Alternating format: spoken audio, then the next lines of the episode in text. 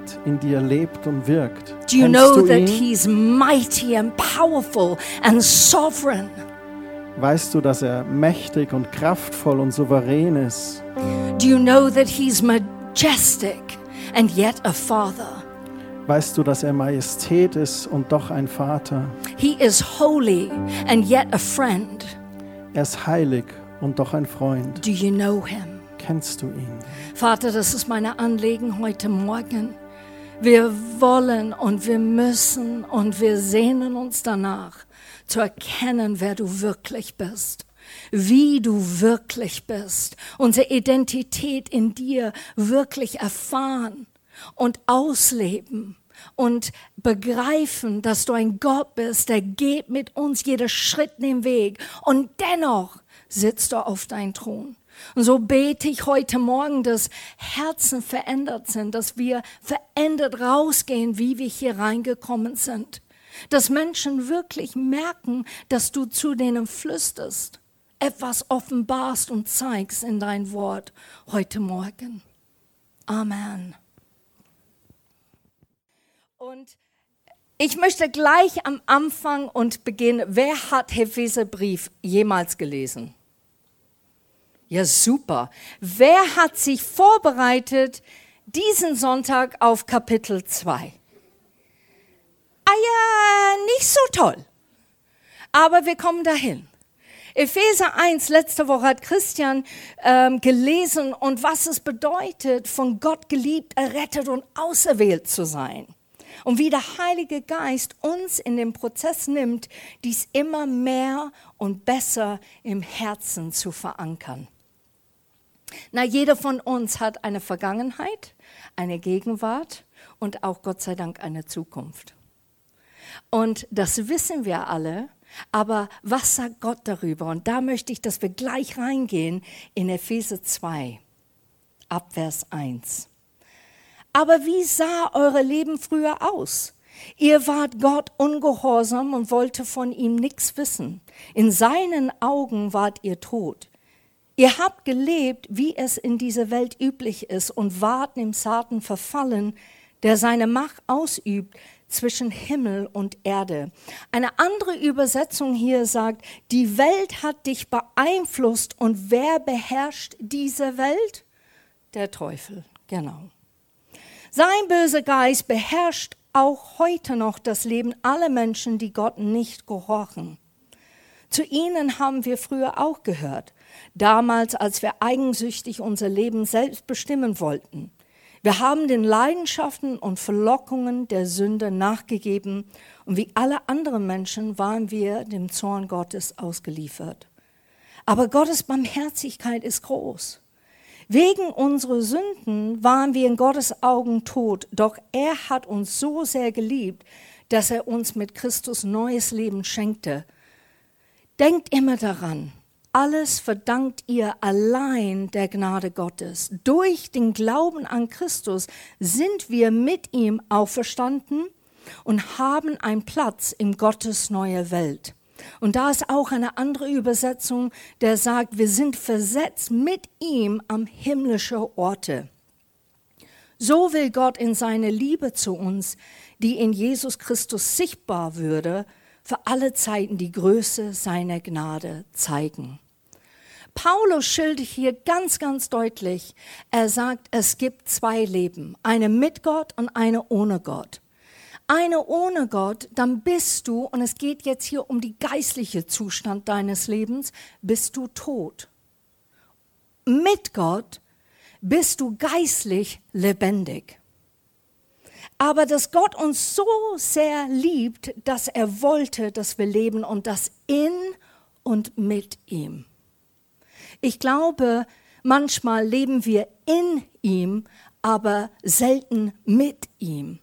Und das ist genau das, was Gott sich wünscht. Erkenne, wer du bist in mir und lebe doch mit mir in dem Alltag.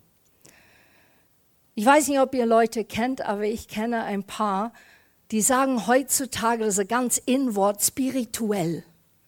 Die sind sowas von spirituell.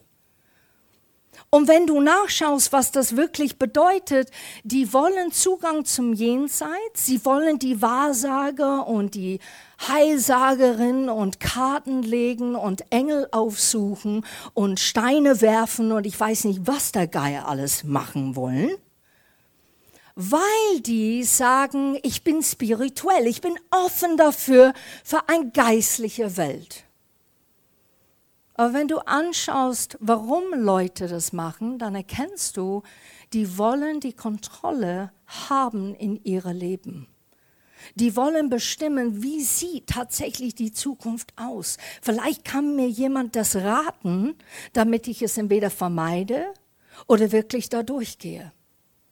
Vielleicht, wenn ich selber die Karten lege, dann bin ich beruhigt und kann glücklich in den Tag hineingehen. Ich kenne Leute, die liegen Karten, weil der Engel denen das gesagt hat. Und dann sind die entweder am Boden zerstört der Rest des Tages oder total glücklich und am Jauchzen weil die Karten das bestimmt haben für ihre Leben. Man vertraut sich selbst. Selber die Überblick zu behalten und zu steuern. Das ist der Grund, warum die Leute diese Sehnsucht haben nach den Jenseits, nach das Geistliche, nach das Vorausschauende, weil die wollen einfach eine Sicherheit haben für ihre Leben, dass sie selber bestimmen können. Und das Wort Gottes rät uns ganz stark davon ab, weil er möchte, dass wir unsere einzige Orientierung bei Gott allein suchen. Denn er hat alle Antworten. Habt ihr das gewusst? Gott hat alle Antworten. Versuch mal zu diskutieren mit Gott, es gelingt nicht so gut. Ich mach's immer wieder und stelle fest, hui, da hat er doch recht gehabt. Und er kennt deine Vergangenheit. Er kennt deine Gegenwart und er kennt deine Zukunft. Und das Kapitel 2 im Epheserbrief verdeutlicht dies sehr gut. Bevor wir mit Jesus lebendig gemacht wurden, waren wir aufgrund unserer Sünde und wir haben festgestellt, Sünde bedeutet getrennt sein von Gott, deine eigene Weg gehen, statt Gottes Weg zu gehen und du warst geistlich tot und von ihm dadurch getrennt. Und wir waren gefangen in der Sünde und folgten unwissentlich den Wegen des Teufels. Wir hatten keine Beziehung zu Gott und waren nicht von seinem Geist geleitet. Und es geht hier um richtigen Geist geleitet. Ich kann mich erinnern, als Kleinkind, ich habe immer an Gott geglaubt aber ich war nicht in ihm und ich war nicht mit ihm. Und das ist ein Unterschied hier. Und es klingt sehr krass. Boah, und dann sind wir wirklich gesteuert von Teufel? Naja, schau mal der Anfangsgeschichte an. Wer hat die Schlüssel abgegeben? Wer hat's erfunden? Gott selber. Aber was haben wir daraus gemacht? Und deshalb gibt es tatsächlich in diesem Bereich Schwarz-Weiß. Böse, Gute. Gott Teufel.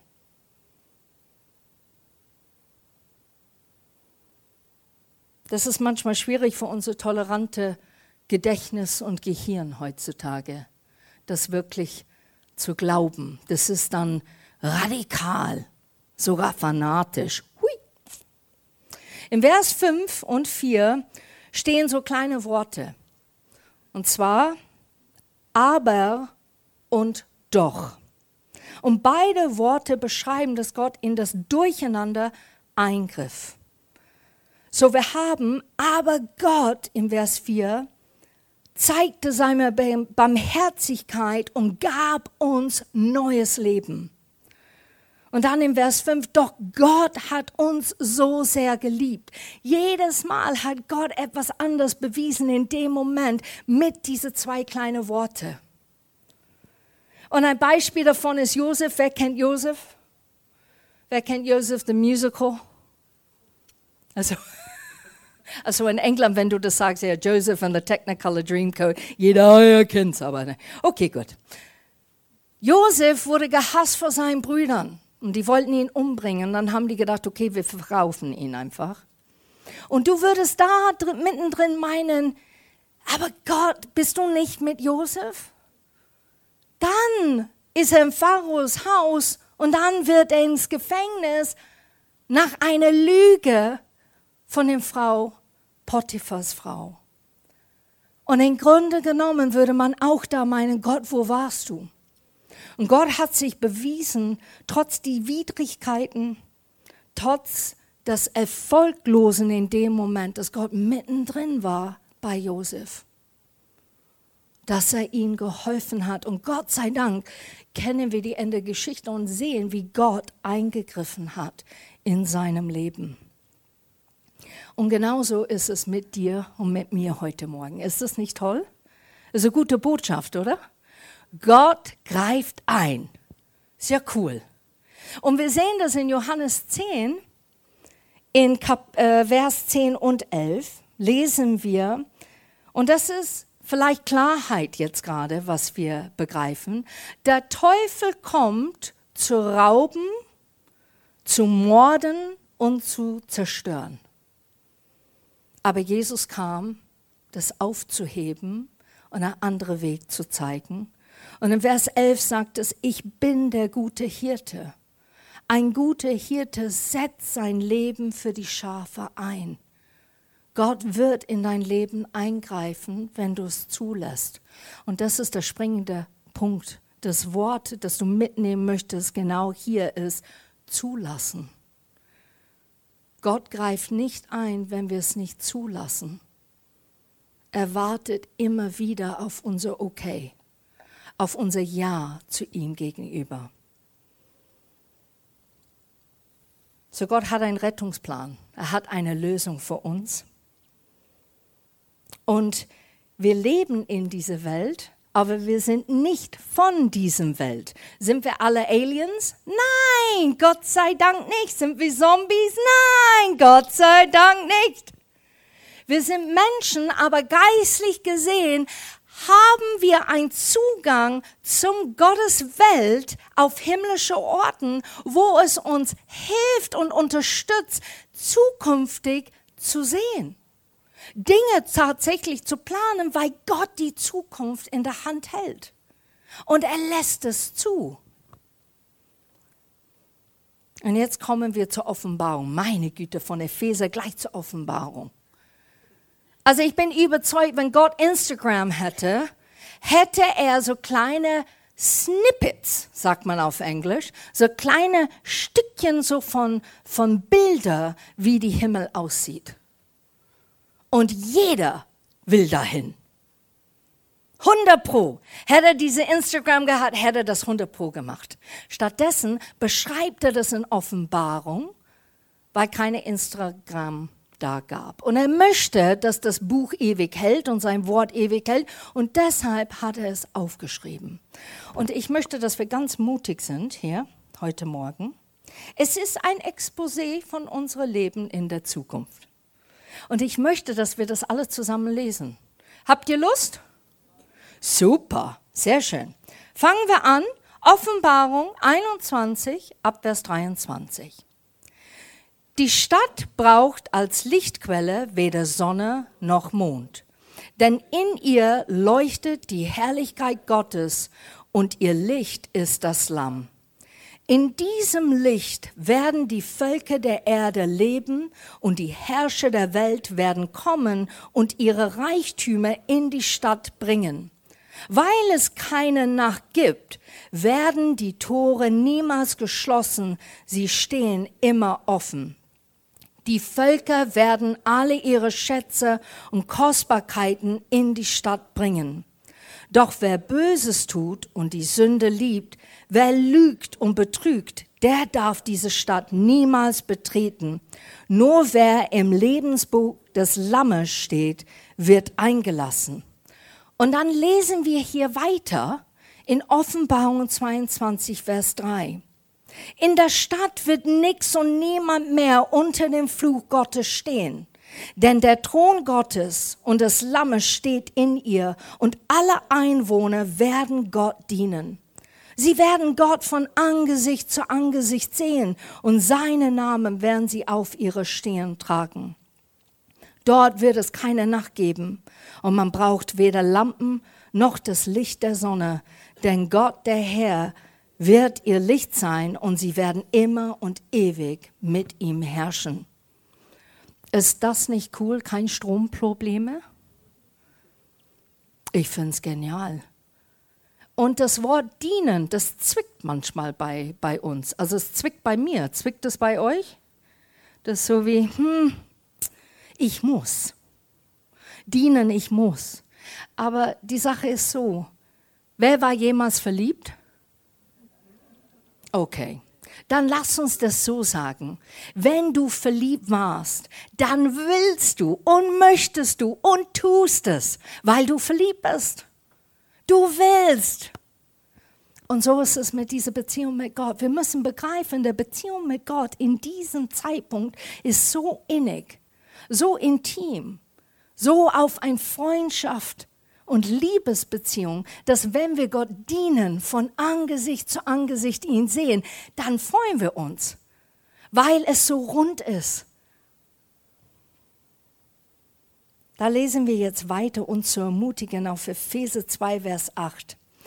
Denn nur durch seine unverdiente Güte seid ihr von Tod errettet worden. Ihr habt sie erfahren, weil ihr an Jesus Christus glaubt.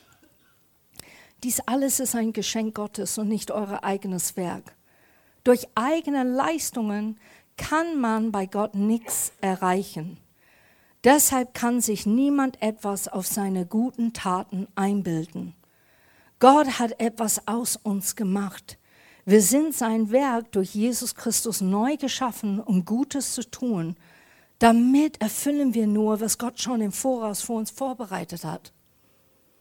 Und das sind so vier Punkte aus dieser Passage, die ich euch mitgeben möchte, die, damit es mehr real wird für euch. Wir müssen unsere Errettung nicht verdienen oder erarbeiten.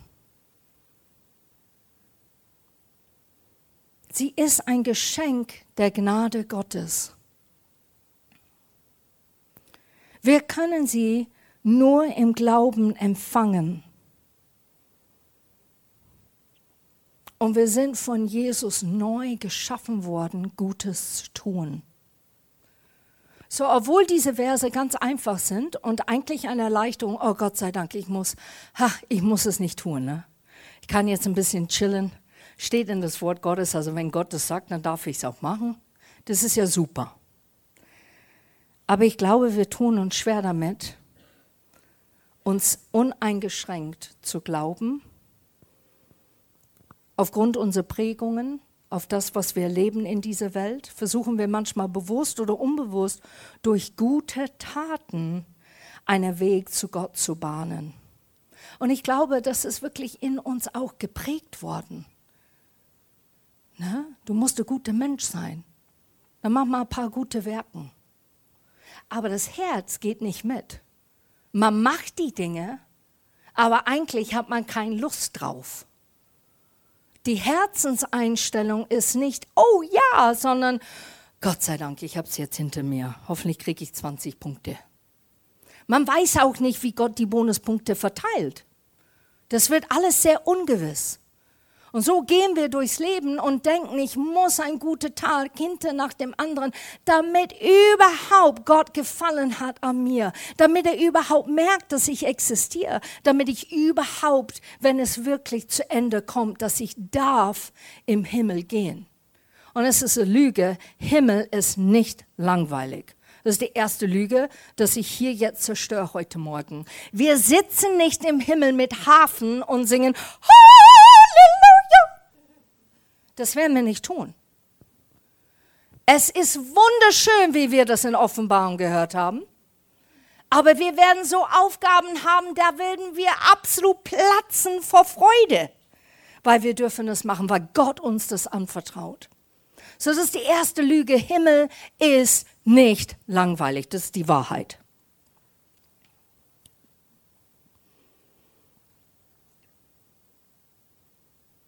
Es ist nicht durch das viel Bibellesen oder durch das viele, ich muss jetzt Zeit mit Gott verbringen, fang mal die Uhr an, mhm, okay, gut, mach mal 20 Minuten. Gut, los geht's. Und dann sind wir fertig.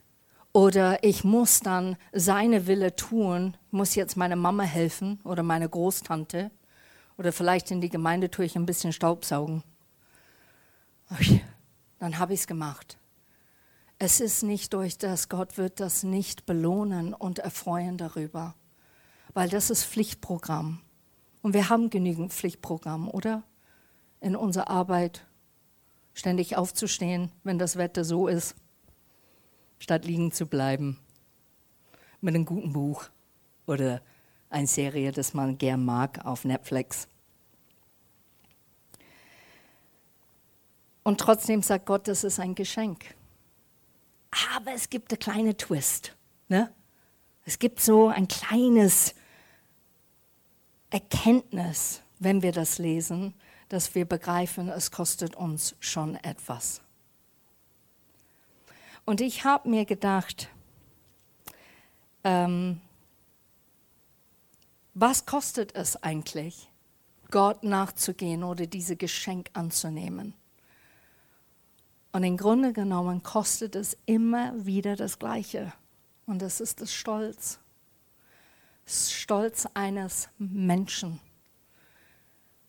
Zuzugeben, dass es nicht langt, nur als Mensch zu sein. Zuzugeben, dass es nicht langt, aus eigener Kraft und Tun Dinge zu produzieren und dann sagen, das ist gut, oder?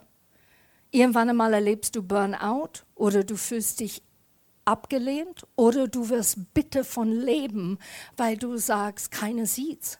Keiner erkennt wirklich die Mühe, dass ich hier abracke. Und was bringt das eigentlich? Und deshalb unser Stolz ist dieser Tausch für diese wunderbare Geschenk, die Gott uns schon vorausgegeben hat durch Jesus Christus. Und ich habe diese Epheser 2, Vers 10 gelesen. Und ich habe mir gedacht, was ist der Unterschied? Menschen machen gute Werke, ob die an Gott glauben oder nicht. Es sind so viele gute Menschen auf dieser Erde. Und du könntest den fragen, glaubst du an Jesus Christus? Und sagen, nö. Ja, warum machst du es? Weil ich merke, wir müssen diese Welt retten. Wir müssen diese Welt besser machen für unsere Kinder oder die Generationen danach. Ich merke, wir müssen hier, ich bin auf dieser Erde, was Gutes zu tun. Die glauben nicht an Gott. So was sagt Gott hier in Vers 10 und ich finde es so cool. Wir sind in Jesus neu geschaffen, Gutes zu tun. Jetzt passe mal auf. Wir haben Gutes getan, vor wir Gott kannten. So was ist diese Neuerschaffung, die Gott macht und meint in Vers 10? Und zwar verrät er das in diesem Vers. Gott hat die guten Werken für dich vorbereitet. Das ist das Quintessenz, Leute. Du wirst nicht Burnout erleben, du wirst nicht müde werden, wenn du begreifst, Jesus hat etwas Neues in dir erschaffen, wenn du Jesus annimmst und dann die Werke, das du dann tust, hat Gott vorbereitet. So, du gehst in was und Gott sagt, ja, das habe ich für dich vorbereitet. Das, ja, das machst du. Das ist echt cool. Und dann verstehe ich den Vers nicht Herr oder Kraft, sondern durch den Geist Gottes werden wir Dinge erlangen, weil du machst es nicht in deine eigene Mühe mehr. Ist das nicht toll? So Gott gibt dir gerade die Lizenz, wenn du zu mir kommst und an mir glaubst, hey, ich mache was Neues. Schmeiß alles, was du in den Kopf hast, was du Gutes und da, da, da, da, da.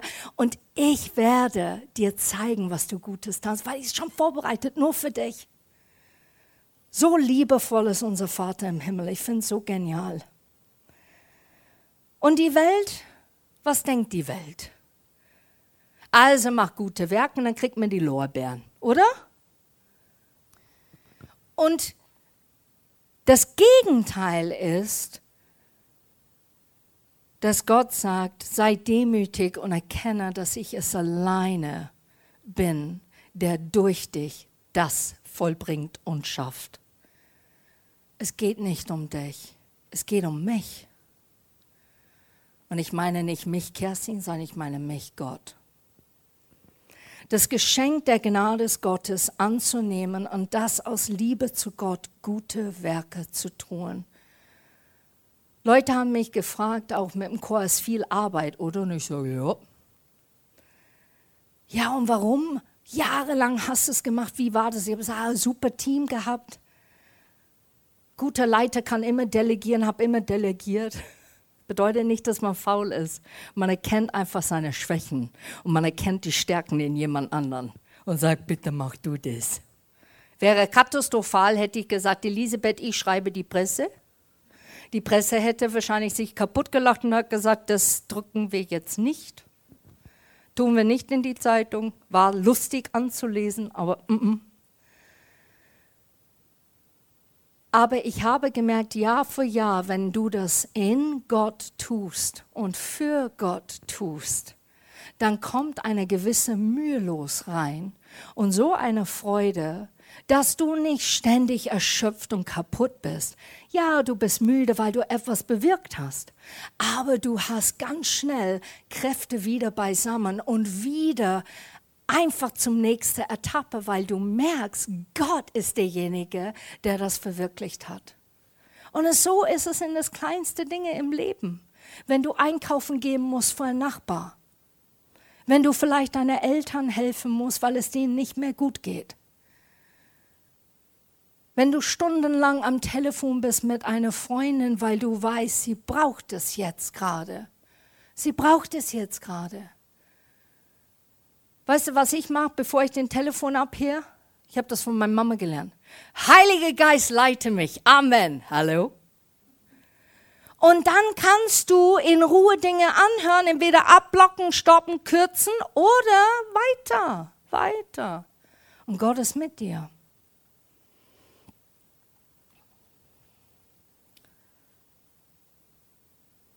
Mit dem tiefen Wunsch, in, in allem, was wir tun, zu gefallen und freuen uns, dass Gott das so sehr selber freut. Und er sehnt sich nach Intimität. Leute, der ist nicht ein Gott, der weit weg ist. Sonst würden wir alle ständig brüllen. Gott! Hörst du mich? Vielleicht singe ich es. Gott ist so nah, der ist so nah, der ist näher als der Atem, den du einatmest. Wisst ihr das? weil es der Geist Gottes ist, der hier auf dieser Erde ist, der was in dir bewirken möchte, der dir zuhört, der dir begleitet, der dich tröstet, der dir beisteht und der dir hilft. Es ist keine Firma, es ist eine funktionierende Familie. Vielleicht sitzt du da und sagst, kenne ich gar nicht. Aber es gibt's. Eine Familie aus Liebe und Respekt gegenüber und einander. Und dennoch klingt es paradox, wenn wir das lesen, wir sollen gute Werke tun.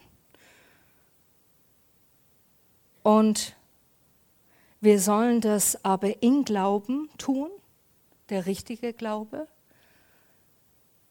So, wir sollen doch arbeiten. Aber nicht wie die Welt, sondern was ich vorher gesagt habe, genau mit dieser Mühelosigkeit in Gott. Und manchmal bauen wir geistlich gesehen den falschen Haus. Statt mit dem Baukonstruktion das Fundament, wir machen die erste Etage statt der Fundament. Und der erste Etage sind die guten Dinge und die Taten, die wir tun. So, wir kommen zu Gott mit die guten Dinge und die guten Taten. Aber eigentlich das Fundament ist erstmal zu erkennen, es ist ein Geschenk und es ist aus Gottes Gnade, dass ich hier stehe und es sogar annehmen darf. Ich darf es einfach annehmen. Ich darf es einfach akzeptieren. Und heute Morgen möchte ich, dass ihr forscht in eure Herzen vielleicht diese Woche, was ist meine Motivation? Warum tue ich die Dinge, dass ich tue? Bemühen wir uns täglich, Gott wohl zu gefallen, weil wir uns dadurch etwas von ihm erhoffen. Zum Beispiel mehr Segen. Wenn ich das tue, Gott, gell, der Deal ist, ne, du segnest mich. Ist doch cool. Oder tun wir guten Werken, weil wir bewusst oder unbewusst hoffen unsere Sünden abzuleisten. Gott, da habe ich missgebaut, aber weißt du, jetzt mache ich das und das, ne, das löscht es aus, oder? Das radiert es aus, ist alles okay. Oder wir sind so eifrig, um uns selber zu profilieren. Wir sagen, wir machen Dinge im Namen Gottes, aber tun wir das, weil wir gesehen werden wollen? Dass wir die Anerkennung bekommen? Wer kennt 1. Korinther 3, 13 bis 15? Okay, da schlagen wir jetzt gleich hin. Doch an dem Tag, an dem Christus sein Urteil spricht, wird sich zeigen, womit jeder gebaut hat. Dann nämlich wird alles im Feuer auf seine Wert geprüft und es wird sichtbar, wessen Arbeit dem Feuer standhält. Hat jemand fest und dauerhaft auf dem Fundament Christus weitergebaut, wird Gott ihn belohnen. Verbrennt aber sein Werk, wird er alles verlieren. Er selbst wird zwar gerettet werden, aber nur mit knapper Not, so wie man jemanden aus dem Feuer zieht. Paulus fordert hieraus in Korintherbrief, unsere Motive zu hinterfragen. Und das frage ich euch heute Morgen. Bist du dir hundertprozentig bewusst, dass was du tust, ist nicht aus einem Mangel, der zugedeckt werden soll, sondern einfach, weil du intim und diese Freundschaften, Beziehung mit Gott hast und tust die Dinge, dass du tust, damit er Anerkennung kriegt in allem, was du tust. Kriegt er die Anerkennung? Und ich muss ehrlich sagen, manchmal kriegt er nicht die Anerkennung. Und dann muss ich wieder hin und sagen, ha, ja, Gott, es tut mir echt leid. Ich hatte echt gedacht so, ne? Aber eigentlich, wenn ich ganz ehrlich bin und ganz transparent mit dem, eigentlich mein Motiv war, dass ich jetzt wieder Lob bekomme. Oder der Motiv war, dass ich Anerkennung bekomme, dass ich diese super Idee hatte.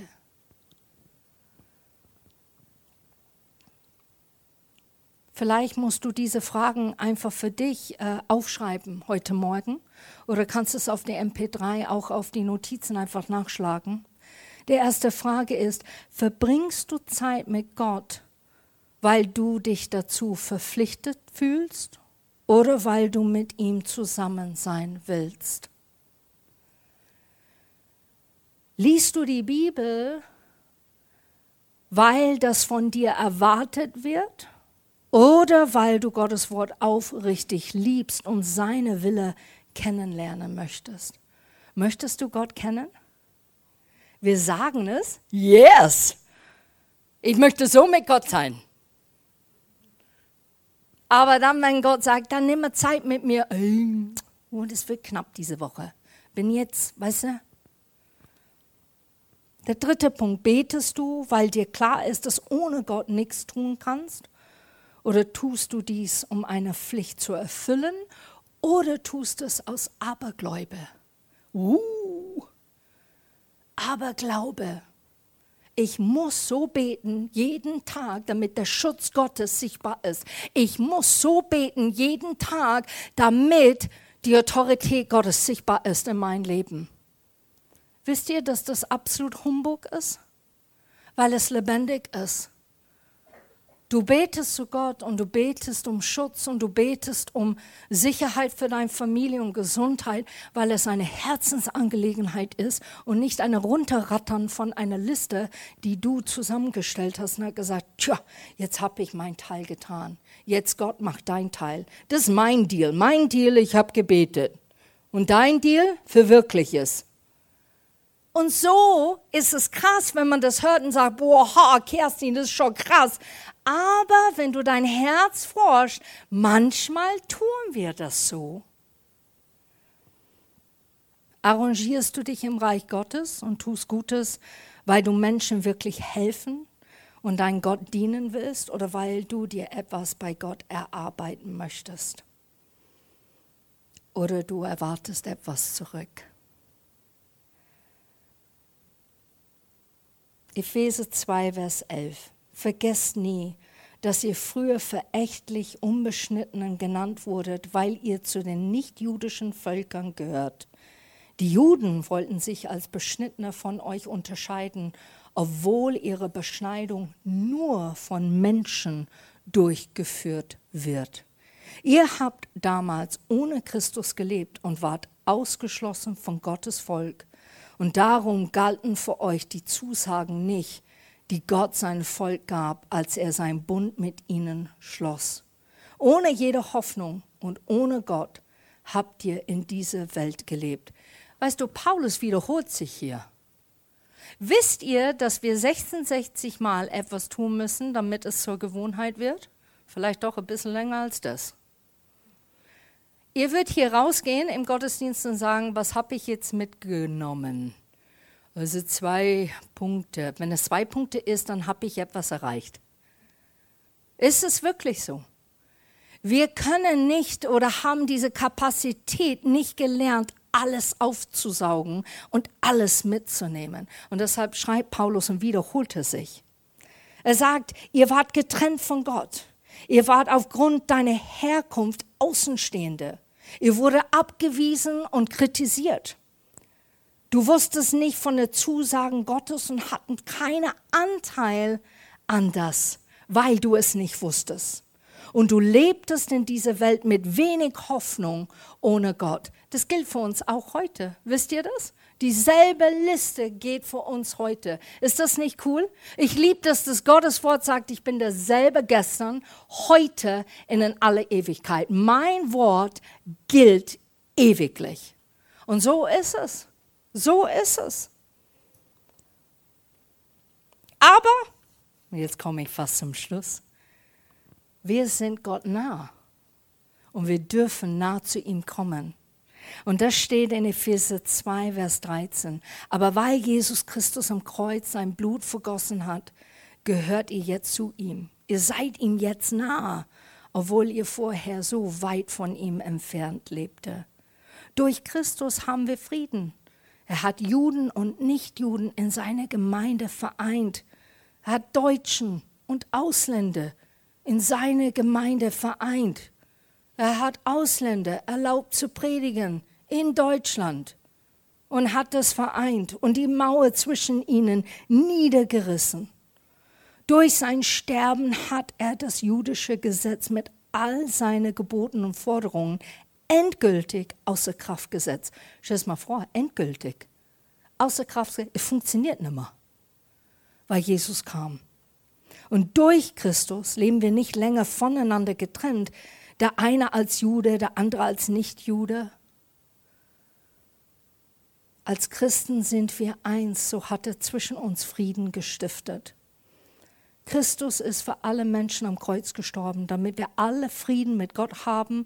In seinem neuen Leib, der Gemeinde Christi, können wir nun als Versöhnte miteinander leben. Das ist die befreiende Nachricht für uns, die ohne Gott war. Wie wir früher entfernt von Gott waren und jetzt sind wir nah. Und das gilt für jedermann, der Jesus Christus annimmt. Das ist es. Wir dürfen einfach so mit ihm gehen und leben. Ich finde das so grandios. Und was herrscht in unserer Welt? Uneinigkeit. Streit, Feindseligkeit zwischen Ländern, ethnische Gruppen, christliche Konfessionen.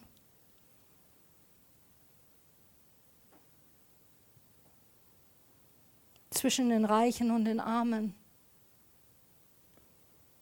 die Gebildeten und Ungebildeten, zwischen Männern und Frauen. Und wir versuchen es alles in unserer Macht, alles gleich zu machen. Wir versuchen zu sagen, wir akzeptieren alles, wir sind so tolerant, das ist okay.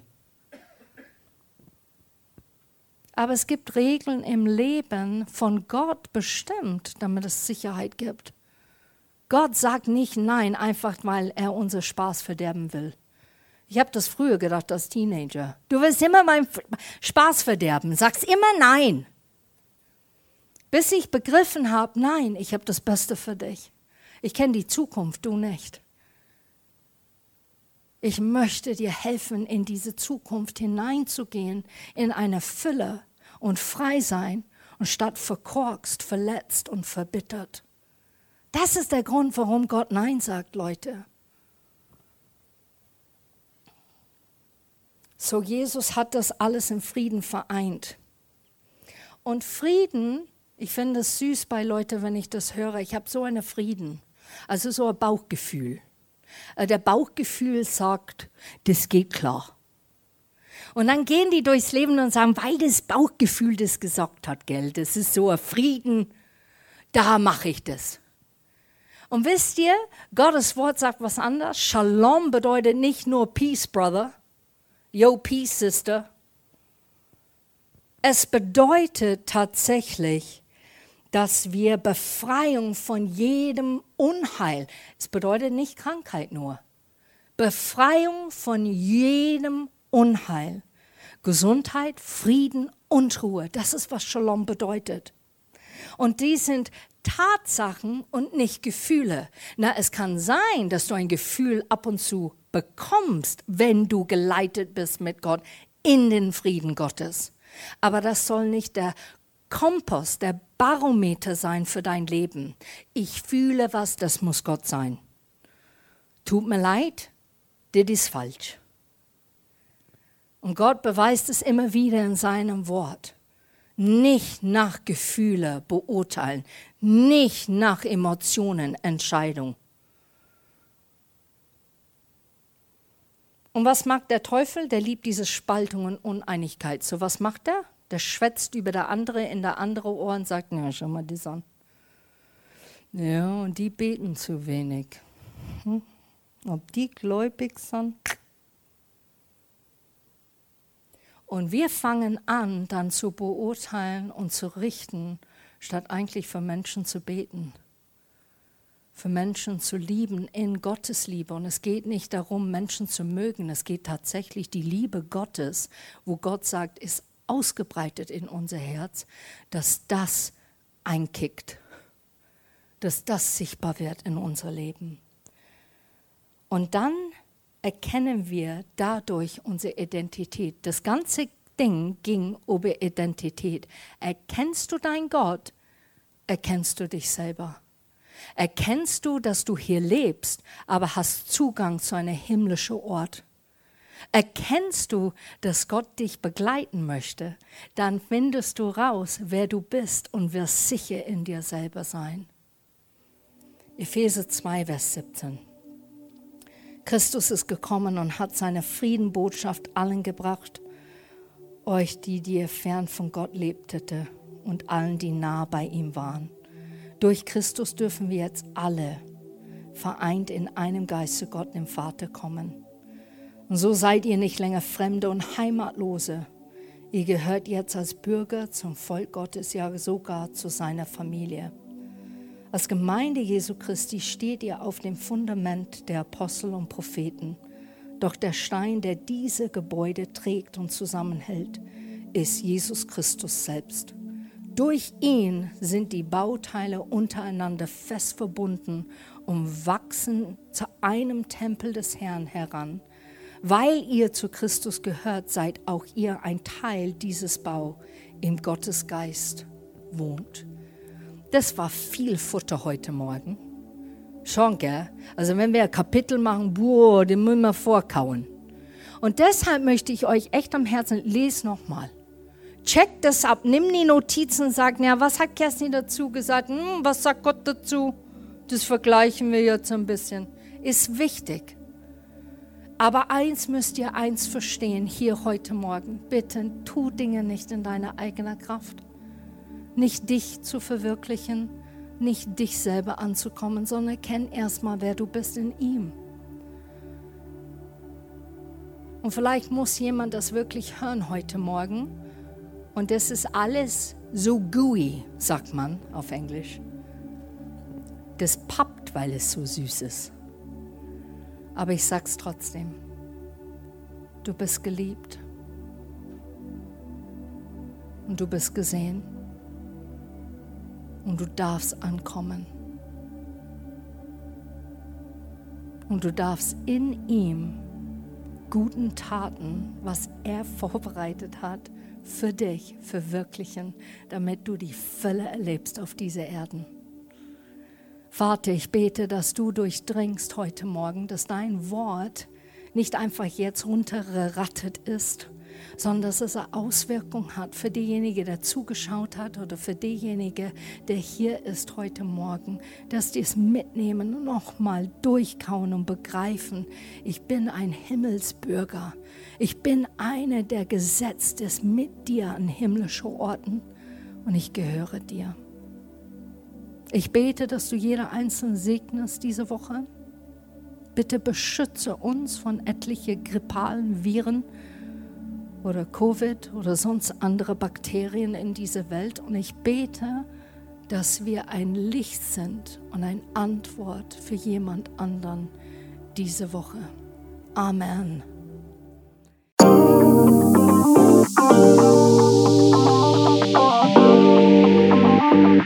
You.